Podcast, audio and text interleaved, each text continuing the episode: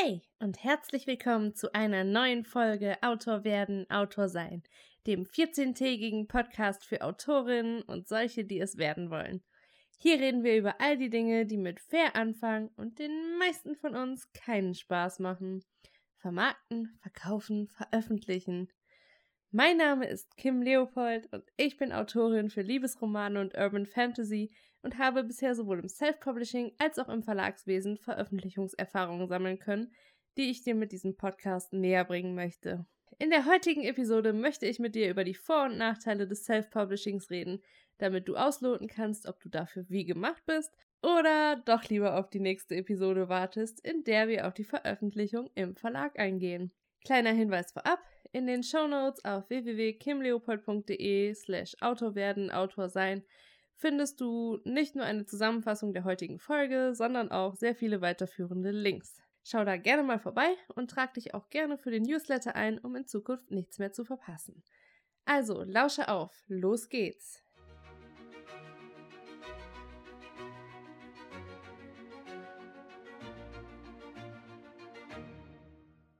Was ist eigentlich Self-Publishing? Es gibt keine eindeutige, allgemeingültige Definition für Self-Publishing, aber in der Regel sind damit Autorinnen gemeint, die ihr Werk, ob nun als Buch oder vielleicht auch als Tonträger, im Eigenverlag veröffentlichen. Das heißt, sie übernehmen alle Aufgaben, für die normalerweise der Verlag zuständig ist, und tragen die volle Verantwortung. Ein anderer beliebter Begriff dafür ist auch Indie Publishing, allerdings schließt dieser oft auch Kleinverlage ein. Das Self-Publishing ist übrigens keine Erfindung des 21. Jahrhunderts. Schon früher haben Autorinnen und Autoren ihre Bücher selbst veröffentlicht oder eigene Kleinverlage gegründet. Bekannte Beispiele dafür sind Jane Austen, Emily Dickinson oder Walt Whitman. Und auch Virginia Woolf und ihrem Ehemann Leonard haben 1917 einen eigenen Verlag, die Hogarth Press, gegründet, um darüber ihre eigenen Bücher zu vertreiben. Schon damals herrschte die Meinung vor, die auch heute oft in den Köpfen von Leserinnen, Autoren und Verlagen einfach da ist, nämlich wer im Selbstverlag veröffentliche, dessen Bücher können nichts taugen. Ich denke jedenfalls, gute und schlechte Geschichten sind erstens oft Geschmackssache und zweitens finden sie sich sowohl im Self-Publishing als auch in namhaften Publikumsverlagen. Was sich aber geändert hat, nicht zuletzt durch die wachsende Community und immer neue Dienstleister in der Branche, ist die Qualität, die selbstverlegte Bücher mit sich bringen. Mittlerweile gehört es zum guten Ton, die eigenen Geschichten korrigieren zu lassen und Cover und Buchsatz möglichst professionell zu gestalten. Auch der Buchdruck des Print-on-Demand-Verfahren verbessert sich immer mehr und manche Autorinnen lassen sogar Auflagen drucken und von Dienstleistern ausliefern, sodass ihren Büchern wirklich nicht mehr anzusehen ist, dass sie nicht von einem Verlag gemacht wurden. Einen großen Teil zum Erfolg der Branche hat insbesondere Amazon beigetragen, die mit dem Kindle Reader einen Großteil des E-Book-Marktes beherrschen. 2011 kam deren Plattform Kindle Direct Publishing, kurz KDP, online und bietet bis heute eine der größten Möglichkeiten für Autorinnen, ihre Werke als E-Book zu veröffentlichen. Und seither hat sich echt viel getan. Also 2014 gab es zum Beispiel erstmals die Möglichkeit für Kunden, sich für eine E-Book-Flatrate des Giganten anzumelden. Und ähm, dieses Kindle Unlimited, so nennt sich das, kostet 9,99 Euro pro Monat und darüber lassen sich unbegrenzt viele Bücher im Monat lesen, wenn die Autorin oder der Verlag sie vorher dafür angemeldet hat. 2015 rief Amazon mit dem Kindle Storyteller Award sogar zu einem eigenen Literaturpreis aus, der einmal im Jahr, in der Regel von Mai bis Juni, stattfindet und mit einem 10.000 Euro Preisgeld sowie einem Marketingpaket im Wert von 20.000 Euro ausgeschrieben ist. Mittlerweile hat Amazon sogar fünf eigene Verlage gegründet, die verschiedene Genres abdecken und immer mal wieder gut laufende Autorinnen aus dem Self-Publishing aufkaufen. Daran siehst du also, wenn du im Self-Publishing durchstarten möchtest, wirst du um Amazon eigentlich nicht drumherum kommen. Ich sehe das Ganze sehr zwiegespalten. Einerseits macht Amazon wirklich unglaublich viel für Self-Publishing und bietet für die meisten Autorinnen die besten Einnahmequellen. Andererseits macht diese ja beinahe schon Monopolstellung natürlich auch viel mit dem Buchmarkt an sich, der ja sowieso schon sehr zu leiden hat. Aber über KDP und Kindle Unlimited und all diese Dinge machen wir auch nochmal eine eigene Folge, in der wir eben genau über diese Themen auch sprechen werden. Mittlerweile steht das Self-Publishing auf jeden Fall nicht mehr so sehr im Verruf, wie es vor all diesen Entwicklungen gewesen ist. Auch dank vieler anderer Dienstleister wird es Menschen so leicht wie nie zuvor gemacht, Verlagsqualität mit ihren Büchern zu erreichen. Sogar eine eigene Hörbuchproduktion und Vermarktung ist mittlerweile kein Ding der Unmöglichkeit mehr, sondern durchaus realistisch für erfolgreiche Self-Publisherinnen. Wie du siehst, gibt es einfach unglaublich viel zu lernen, vor allem wenn du noch relativ jung in der Branche bist. Und mit diesem Podcast werde ich ganz, ganz viele Themen aufgreifen, die ich heute nur anreißen kann. Aber wie immer gilt, wenn du besondere Fragen hast, kannst du sie jederzeit unter den Show Notes oder auch unter dem zugehörigen Bild auf Instagram stellen. Den Account findest du unter @autorwerden Autor sein. Nun, da du einen groben Abriss über die Geschichte des Self-Publishings bekommen hast, wollen wir mal den Vor- und Nachteilen auf den Grund gehen, damit du für dich ausloten kannst, ob du für Self-Publishing gemacht bist. Wie du an der Geschichte des Self-Publishings bereits gemerkt haben solltest, hast du heutzutage einfach unglaublich viele Möglichkeiten. Du kannst vom E-Book bis zum Hörbuch alles selbst in die Hand nehmen, hast über jeden Schritt des Veröffentlichungsprozesses die volle Kontrolle und kannst alles selbst bestimmen. Das fängt beim Lektorat an, wo du dir deinen Dienstleister aussuchst und letztendlich das letzte Wort hast, das geht über das Cover und die Formatierung bis hin zum Marketing und dem Vertrieb über verschiedene Plattformen. So viel Mitbestimmungsrecht kann mitunter etwas überfordern, vor allem da heutzutage einfach viele Dienstleister am Markt sind und unterschiedliche Konditionen anbieten. Wenn du aber erstmal dein festes Team zusammengestellt hast, werden viele dieser Schritte irgendwann zur Routine für dich. Ein weiterer Vorteil ist die Freiheit beim Manuskript. Du hast keinen Verlag hinter dir sitzen, der dich auf die Genregrenzen hinweist oder dich versucht, in Mainstream-Themen hineinzudrängen. Als Self-Publisherin steht es dir frei, worüber du schreiben möchtest. Auch wenn es sich hier empfiehlt, den Markt genau zu beobachten und Trendthemen zu bedienen.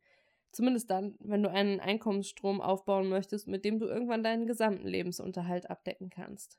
Mit dieser Freiheit geht aber auch eine Verantwortung deinen Leserinnen gegenüber einher. Insbesondere, wenn du zum Beispiel im Genre Dark Romance veröffentlichen möchtest, was ja gerade sehr im Trend ist, solltest du auf jeden Fall in Erwägung ziehen, ob deinem Buch eventuell eine Triggerwarnung vorangestellt sein sollte. Trigger sind Schlüsselreize, durch die ein Flashback bei einer Person ausgelöst werden kann, die zum Beispiel an einer posttraumatischen Belastungsstörung leidet oder in der Vergangenheit etwas Schlimmes, zum Beispiel eine Vergewaltigung, erleben musste. Ich meine, du musst nicht für jeden Pups eine Triggerwarnung schreiben, aber sei dir deiner Verantwortung einfach bewusst und geh gewissensvoll mit dem Vertrauen deiner Leserinnen um. Nur so werden sie immer wieder zu dir und deinen Büchern zurückkehren. Ein weiterer Vorteil ist die freie Preisgestaltung, insbesondere bei E-Books und natürlich dann auch die höheren Tantiemen. Da niemand sonst, außer deinem Distributionsdienst und dem Onlineshop natürlich, an deinem Buch verdient, streichst du auch höhere Tantiemen ein, als es in der Verlagsbranche üblich ist.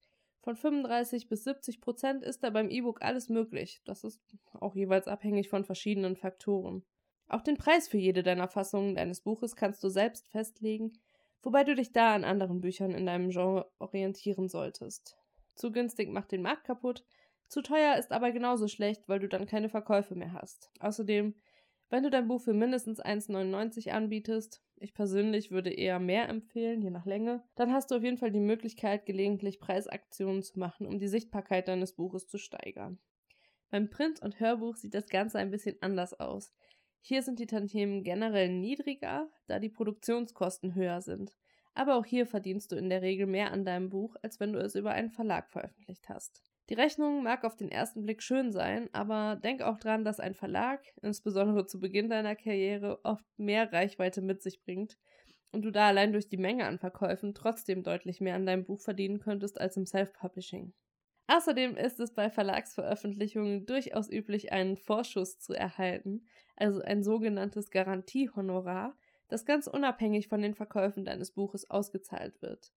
Darauf musst du beim Self-Publishing verzichten und trägst damit dann natürlich auch ein größeres Risiko, deine Ausgaben und die Arbeit, die du reingesteckt hast, finanziell wieder auszugleichen. Wenn wir schon von den Einnahmen sprechen, müssen wir natürlich auch über die Kosten reden, die pro Veröffentlichung anfallen. Ich habe ja bereits angedeutet, dass selbstverlegte Bücher heute oft Verlagsqualität haben. Das heißt, wenn du in den oberen Rängen mitspielen möchtest, sollten auch deine Bücher das volle Programm durchlaufen. Das bedeutet konkret, sie brauchen ein Lektorat oder zumindest ein erweitertes Korrektorat, ein professionelles Cover, einen gut lesbaren Buchsatz und ein Budget fürs Marketing, mit dem du Online-Anzeigen schalten und Druckmaterial für Messen oder Vorbestelleraktionen kaufen kannst. Zu jedem dieser Punkte werden wir auch nochmal eine eigene Podcast-Folge machen, genauso wie zu den Kosten an sich. Aber hier sei schon mal gesagt, dass ein professionell gemachtes Buch gut und gerne zwischen 2500 und 5000 Euro kosten kann. Das sind recht hohe Kosten, die du, tut mir leid, dass ich dich jetzt hier etwas entmutigen muss, eher nicht mit deinem ersten Buch einspielen wirst. Die Wahrscheinlichkeit ist recht hoch, dass du mehrere Bücher brauchst, um eine gute Veröffentlichungsstrategie zu finden, die dir am Ende nicht nur deine Kosten deckt, sondern auch Gewinn bringen wird. Nichtsdestotrotz kann es natürlich sein, dass du Glück hast oder von Anfang an einfach viel richtig machst und dann in der Top 100 landest. Dann wirst du natürlich deine Kosten im Nu wieder drin haben. Ein weiteres Thema, was auch sehr zentral sein könnte, ist der Veröffentlichungszyklus. Während ein Verlag in der Regel maximal zwei Bücher eines Autors pro Jahr rausbringt, eher eins, kannst du im Self-Publishing deutlich mehr Bücher veröffentlichen, ohne auf lange Wartezeiten Rücksicht nehmen zu müssen. Bei besonders erfolgreichen Self-Publisherinnen ist es durchaus üblich, drei bis fünf Bücher pro Jahr zu veröffentlichen, um immer mit mindestens einem Buch weit vorn dabei zu sein und die sogenannte Backlist zu befeuern. Du musst nicht unbedingt so viele Bücher pro Jahr veröffentlichen, wenn du im Self-Publishing erfolgreich sein möchtest. Da gibt es auch gute Ausnahmen, die diese Regel bestätigen. Aber es ist auf jeden Fall hilfreich, produktiv zu sein. Leider ist es immer noch oft genug so, dass du als Self-Publisherin vor Hindernissen stehst. Das betrifft vor allem den Weg in den stationären Buchhandel, der nahezu unmöglich ist. Wenn du über einen anderen Dienst als KDP, also Kindle Direct Publishing, dein Buch drucken lässt, hast du die Möglichkeit, dir eine ISBN geben zu lassen, über die dein Buch dann auch im Verzeichnis lieferbarer Bücher, kurz VLB, bestellbar ist. Aber die Realität sieht leider oft so aus, dass der örtliche Buchhandel sich keine selbstverlegten Bücher ins Regal stellt, es sei denn, die Autorin stammt aus der gleichen Stadt. Das hat einige Gründe, über die ich jetzt hier nicht sprechen kann, weil das einfach zu viel Raum in Anspruch nimmt. Aber auch dazu können wir gerne mal eine extra Folge machen. Genauso wie der stationäre Buchhandel ist es auch für Self-Publisherinnen oft nicht möglich, an Literaturpreisen teilzunehmen, da gerade in Literaturkreisen, denkt ihr hier bitte die Gänsefüßchen, immer noch die Meinung vorherrscht, selbstverlegte Bücher wären der Schund der Branche. Na klar, ich meine, viele Self-Publisherinnen haben gar nicht erst den Anspruch, ihr Buch als literarisches Meisterwerk krönen zu lassen. Die meisten wollen bloß gute Unterhaltung schreiben. Aber es gibt eben auch gute Ausnahmen, denen solche Möglichkeiten dann trotzdem verwehrt werden. Heutzutage kommst du in dieser Branche kaum drum herum, Marketing für dich und deine Bücher zu machen. Dabei ist es aber erst einmal egal, ob du im Verlag oder im Self-Publishing veröffentlichst, Je mehr Marketing du betreibst, desto mehr Sichtbarkeit und desto mehr Verkäufe erzielst du natürlich. In einem großen Publikumsverlag unterstützt sich dabei idealerweise die Marketingabteilung im Self-Publishing bist du die Marketingabteilung. Das bedeutet, du musst Budgets setzen, dir Marketingstrategien überlegen, verschiedene Kanäle bedienen und all diese schönen Dinge, über die viele von uns überhaupt nichts wissen, bevor wir uns ganz plötzlich selbst vermarkten müssen. Die Werbung für dich und deine Bücher kann schon mal einige Stunden Arbeit kosten. Immerhin ist in einem großen Verlag nicht umsonst eine ganze Abteilung dafür zuständig. Aber eins solltest du dir immer wieder in Erinnerung rufen. Eine Neuerscheinung ist das Beste, was dir marketingtechnisch passieren kann. Das Schreiben hat also immer Vorrang. Allerdings ist deine Marketingstrategie das, was am Ende deine Verkaufszahlen steuert und dir dein Einkommen bringt mit dem du deine Kosten deckst. Du trägst hier also auch allein die Verantwortung dafür, dass dein Buch ein Erfolg wird. Als Self-Publisherin bist du aber nicht nur für Qualität und Marketing verantwortlich, nein, du bist auch haftbar, wenn du Fehler machst. Ich kann dir hier keine richtige Rechtsberatung geben und auch sonst nirgendwo, weil ich mich damit nicht gut genug auskenne, aber ich möchte dir auf jeden Fall ein paar Fallstricke auf den Weg geben, die mir schon ein paar Mal begegnet sind. Erstens, wenn du in Deutschland etwas veröffentlichst, sei es ein Buch oder auch eine Website oder ein Instagram-Kanal oder eine Facebook-Seite, brauchst du ein Impressum, in dem eine gültige Postanschrift zu finden ist. Möchtest du deine Privatadresse nicht im Internet oder in einem Buch stehen haben, kannst du einen sogenannten Impressum-Service dafür engagieren. Die stehen dann mit ihrer Adresse im Buch und schicken die etwaige Post, die an dich adressiert ist, an deine Privatadresse. Das kann vor allem für dich interessant sein, wenn du eine gewisse Reichweite hast oder unter Pseudonym veröffentlichst. Zu diesem Thema habe ich übrigens auch schon mal ein YouTube-Video gemacht, was ich dir auf jeden Fall auch in den Show Notes verlinken werde. Zweitens. Das Urheberrecht anderer solltest du auf gar keinen Fall ungefragt antasten. Songlyrics, Gedichte, Bilder und Ausschnitte anderer Geschichten sind 70 Jahre lang urheberrechtlich geschützt und dürfen nicht ohne schriftliche Genehmigung abgedruckt werden. Wenn du dagegen verstößt, kannst du abgemahnt werden und mitunter wird das ziemlich teuer für dich. Drittens ist auch ein sehr beliebtes Thema für mich, weil ich ja gleichzeitig auch als Coverdesignerin und Buchsetzerin arbeite und mir dieser Fehler einfach ständig begegnet. In regulär veröffentlichten Büchern ist das nicht ganz so häufig der Fall, wie zum Beispiel auf Wattpad oder bei Moodboards, die in den sozialen Medien geteilt werden. Aber es kommt auch vor. Bildmaterial steht nämlich ebenfalls unter dem Urheberrecht und Fotos von berühmten Persönlichkeiten sind da nicht ausgeschlossen. Wenn du also deinen Leserinnen auch deine Protagonisten vorstellen möchtest, solltest du hier immer darauf achten, dass du lizenzfreie Bilder nimmst oder eine Lizenz für deine Bilder kaufst. Lizenzfreie Bilder findest du unter verschiedenen Anlaufstellen im Internet und die verlinke ich dir ebenfalls in den Show Notes. Wow, das waren ganz schön viele Informationen auf einmal. Zusammenfassend lässt sich vor allem sagen, dass das Self-Publishing für die meisten von uns ein großer Lernprozess ist.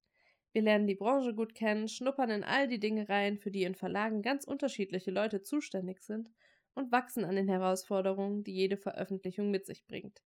Das ist ein Prozess, der unglaublich viel Spaß machen kann, wenn du dafür gemacht bist. Wenn du nicht bereit bist, viel Geld und Zeit zu investieren, die über das Schreiben hinausgehen, solltest du dich meiner Meinung nach eher um eine Veröffentlichung im Verlag bemühen. Ja, all diese Vor- und Nachteile findest du auf jeden Fall nochmal in den Show Notes auf www.kimleopold.de slash Autor werden, Autor sein. Genauso wie natürlich auch alle Links dort zusammengefasst sind.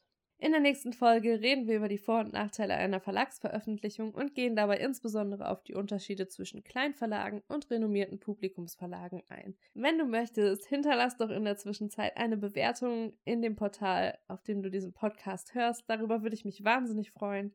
Und schau auch gerne bei den Shownotes vorbei, dort kannst du jederzeit kommentieren. Guck auf Instagram vorbei, auch dort freue ich mich jederzeit über Kommentare und Wünsche zu irgendwelchen Podcast-Folgen.